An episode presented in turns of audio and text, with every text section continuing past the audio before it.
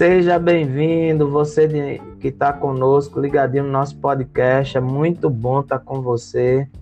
Esse podcast é uma produção da, da Igreja Batista do Caçote.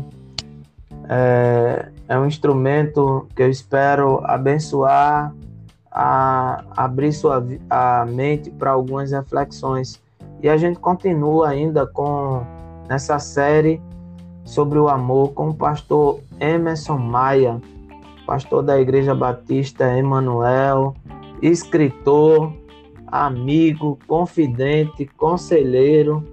Rapaz. Coisa boa. não, tem, não tem título melhor do que esse, não. Pastor, fique à vontade aí. Que alegria, que alegria, meu pastor, poder voltar a conversar com os irmãos a respeito desse tema tão especial. Vamos embora. Já os dois primeiros encontros aí nós apresentamos um pouco da nossa vida, do nosso ministério, também um pouco do livro que escrevemos, que é um livro simples, devocional, mas que pode abençoar a sua vida. E vamos seguir falando sobre amor, falando sobre esse desafio de amar. Beleza. Vamos lá. Hoje a gente quer pensar ainda, continuar pensando sobre o amor e a pergunta é: o Evangelho de Cristo e o amor, o que é que isso aí tem a ver? Eita, coisa boa. o Evangelho, ele é o ensino do amor. A gente tem a expressão grega, evangelion, né, que quer dizer boas notícias ou boas novas. Mas que boas notícias são essas, meu pastor? Essas boas notícias, é, ela pode ser resumida naquilo que alguns pastores chamam de Bíblia em miniatura, que é João 3,16 ou o texto áureo da Bíblia, né? Ou seja, o Evangelho a, é a verdade de que Deus amou o mundo né, de tal maneira que deu o seu Filho unigênito para que todo aquele que nele crê não pereça, né, mas tenha a vida eterna. Então, o Evangelho ele é o ensino do amor. Ele, ele é a expressão a, pedagógica do amor de Cristo. Então, a gente se movimenta no Evangelho e se movimenta então ensinando é, amando e ensinando a amar, tá? aprendendo a amar no dia a dia e ensinando a amar. Inclusive, eu creio, meu pastor, que esta é a grande diferença entre o evangelho e a, religião. A, a, o evangelho ela tem essa mensagem central do amor do Pai.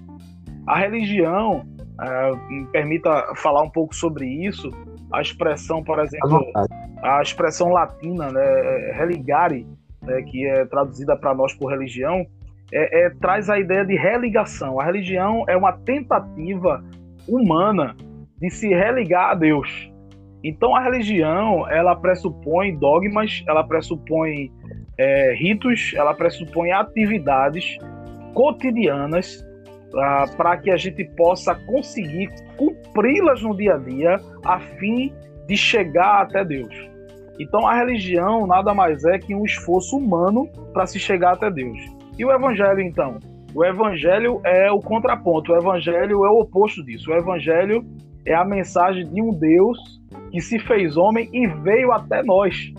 Então, se a religião é essa tentativa, é, essa tentativa ilógica da gente tentar chegar até Deus pelos nossos próprios méritos, cumprindo rituais, entregando dízimo, indo para culto, fazendo parte de coral, ou seja lá o que for que a gente faça para tentar atrair a atenção do Senhor e tentar atrair o perdão, a salvação do Senhor. Ah, o Evangelho acaba com tudo isso, porque o Evangelho é um Deus que se fez homem, vem até nós e diz assim: Não foi você que me escolheu, mas fui eu que vos escolhi. Então, o Evangelho é essa, essa, esse movimento pedagógico do amor, e o Evangelho é esse essa resposta à ansiedade de todo o coração humano. Porque há um anseio no coração do humano, do, do humano pelo eterno. Né? O escritor de Eclesiastes vai dizer que essa eternidade foi colocada no coração do homem. Ele anseia pela eternidade. Todavia, ele tenta responder esse anseio querendo chegar até o Pai pelos seus próprios méritos. Aí o Senhor vem até nós e diz: Não, não tem a ver com vocês, tem a ver com o meu amor. E ele vem até nós e de fato traz essa mensagem maravilhosa que é a mensagem de um Deus que nos ama apesar de nós. Isso é lindo demais, isso é a mensagem do Evangelho. Acabei de me converter de novo, meu irmão. que palavra maravilhosa, né? O Evangelho do nosso Senhor. É, e eu creio, pastor, e isso que a gente está compartilhando, me permita, o, o, eu creio que isso resolve é, as crises existenciais de muitos crentes que estão dentro das, das nossas igrejas e são religiosos. A gente tem, uhum. é, a gente tem muitos crentes genuínos que se converteram, é, que vivem o evangelho. A gente tem muitos crentes genuínos que se converteram, mas que vivem à mercê da religião. E a gente tem os religiosos. Os religiosos são os hipócritas, são os sepulcros caiados, né, que Jesus falou e por fora as indumentárias são lindas, mas por dentro está fedendo. Mas é, esse povo aí precisa se converter. A minha preocupação hoje ah, é muito com aqueles que são crentes genuínos, mas que ainda estão presos no rito, que ainda estão presos na religião, que ainda acham que, mesmo entregando sinceramente suas vidas a Cristo, acham que vão atrair a bênção do Senhor, a bondade do Senhor, se fizerem alguma coisa para o Senhor. Então, quando a gente entende o evangelho como esse movimento do amor, esse movimento pedagógico do amor, a gente vai entender que a nossa vida, na verdade, é uma resposta a esse amor. A gente não faz para receber alguma coisa, a gente faz porque a gente já, já recebeu o amor. É, a gente se movimenta não é para tirar alguma coisa do altar, a gente se movimenta para ofertar. Então, por isso que a gente, quando a gente entende o evangelho, a gente vai entender o que a palavra nos diz, por exemplo, uh, que mais bem-aventurada coisa é dar do que receber. Porque o evangelho fala de ofertar, né? e a religião fala de receber. O evangelho fala de entrega. Né? O evangelho fala, por exemplo, Jesus ensinando que todo aquele que quiser ganhar a sua vida, perdê-la. Né? Mas todo aquele que perder, ou seja, aquele que entregar a sua vida, ah, esse a achará, esse a salvará. Então o evangelho é esse contraponto da religião e essa mensagem maravilhosa do amor de Deus. Beleza, muito bom, muito bom mesmo. Ah, e aí, eu queria pensar ainda contigo algum, ah, nesses minutos finais, de forma bem prática, sobre esse evangelho é, de Cristo e o amor dele, de forma prática. Né? Por exemplo, é, no tempo de Jesus, Jesus falou sobre a lei do sábado, né? É, que foi construída no Antigo Testamento, tinha todo um contexto em volta dela, e aí no, no, Novo Testamento a lei passou a escravizar o povo de uma, de uma forma absurda, e ele vai dizer, porque ele é pego curando no sábado, uhum. e questionam ele acerca disso. E aí ele vai fazer a, a seguinte pergunta: quem de vocês vendo um filho adoecer ou em uma situação de perigo, não vai socorrer porque é um sábado, ou vai perder algum dos seus rebanhos. Aí eu queria que a gente pensasse agora de forma prática em tudo isso que você falou, em um exemplo prático, né? É, de, de evangelho, de religiosidade que termina prendendo as pessoas. É, eu, como você foi falando, meu pastor, eu me lembrei das palavras do apóstolo Paulo. Eu creio que em Romanos 13, se eu fosse arriscar um versículo, acho que ali já pro versículo 9, versículo 10, quando ele fala ali, a, a, a, portanto, o amor é o cumprimento da lei. Eu acho que uhum. é, resume de uma forma fantástica aí o que você está colocando. Uh, Jesus, ele, ele, ele, ele cura no sábado, ele faz o bem no sábado.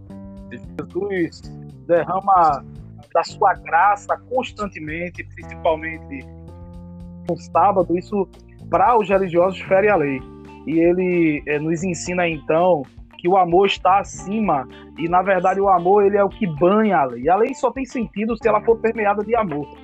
Né? Se, ela, se ela não for permeada de amor, ela vai ser simplesmente uma expressão da carne um desejo de fazer juízo, né, de poder dar um veredito final. Usar a lei para um, para um veredito final é uma ideia de fazer juízo. E o evangelho não é um convite para fazer juízo. O evangelho é um convite para fazer justiça.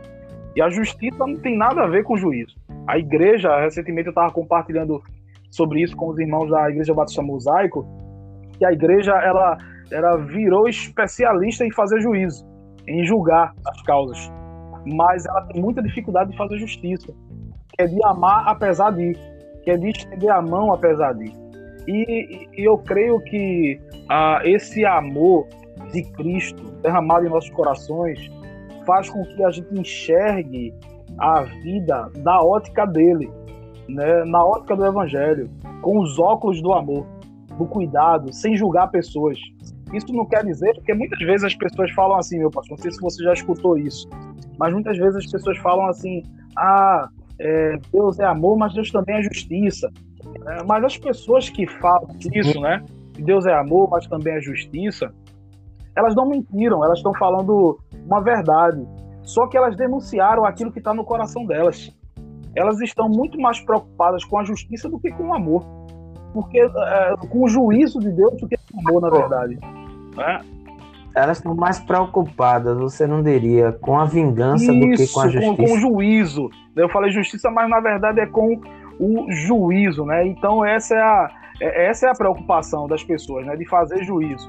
Mas é, o, o, que a gente precisa aprender é, nisso tudo é, nós somos formados, nós somos é, seres carnais que recebemos o Espírito Santo do Senhor e que a nossa luta vai ser constante os nossos olhares, eles sempre serão, é, eles sempre penderão para a carne, para que a gente faça juízo, ou que a gente é, queira se vingar de alguma situação, ou queira vingança para alguma situação.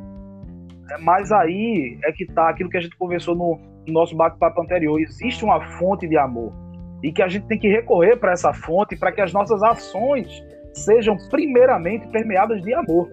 Então essa é a luta, né? Quando quando a gente olha para nossa carne e vê o apóstolo Paulo, por exemplo, falando que, que ele esmurra o próprio corpo, ele luta contra a sua própria carne, é disso que ele está falando. Ele tem a opção de pensar com a sua mente, a mente paulina, a, a, a mente do Saulo, mas ele também tem a possibilidade de pensar com a mente de Cristo, porque ele recebeu a mente de Cristo. Então essa vai ser a luta constante. A gente vai poder fazer juízo ou a gente vai poder fazer justiça em amor. É, então, no dia a dia, de uma forma prática, eu posto um exemplo, né, é, para você ter uma ideia. Quando a gente faz caridade, quando a gente procura ajudar pessoas, a gente pode fazer hum. dessa caridade um ato de juízo e um ato, ou um ato de justiça. Veja só, uma coisa, uma coisa boa. Porque quando eu, por exemplo, faço da caridade um ato de juízo, eu estou querendo resolver o problema da pessoa né? é binário. Tá aqui, aí, certo ou errado. Eu vou lá e resolvo. Agora, quando eu faço da caridade um ato de justiça, eu não estou preocupado simplesmente para re resolver o problema da pessoa. Eu estou preocupado em sentar à mesa e aprender com ela. Eu estou preocupado em entender que essa relação é necessária para a minha maturação e para a bênção na vida da pessoa.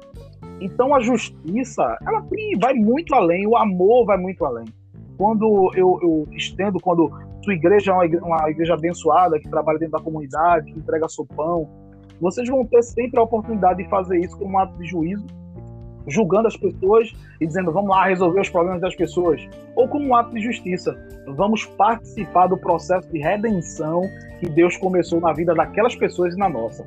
E aí a gente entende que o entregar uma sopa, o entregar uma cesta, fazer caridade, isso não tem a ver simplesmente com resolver problemas de pessoas, isso tem a ver com participar de um projeto de redenção que Deus começou na história, na vida daquelas pessoas, nas nossas vidas, e Ele está fazendo a manutenção desse projeto que Ele iniciou na cruz do Calvário. Muito bom. Rapaz, eu tô, eu tô aqui. Eu sempre gosto de conversar com o pastor Emerson, mas esse tema é me empolga demais. Mas a gente precisa, é, infelizmente, a gente precisa parar por hoje. Tá bom para você? Você tá curtindo? Tá sendo instrutivo? Tá te fazendo pensar? Então continue conosco, continue acompanhando nosso podcast, divulgue-o para que ele alcance mais vidas, mais pessoas. A gente vai estar sempre trazendo um tema relevante.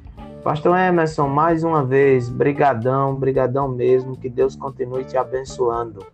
é isso, meu pastor, eu que agradeço de coração o convite e agradeço os irmãos estarem participando conosco e estamos abertos aí a, aprender, a caminhar juntos, a avançarmos nesse projeto maravilhoso de redenção que o Senhor começou em cada um de nós e que Ele há de cumprir né, com toda certeza. Obrigado, meu pastor. Grande abraço.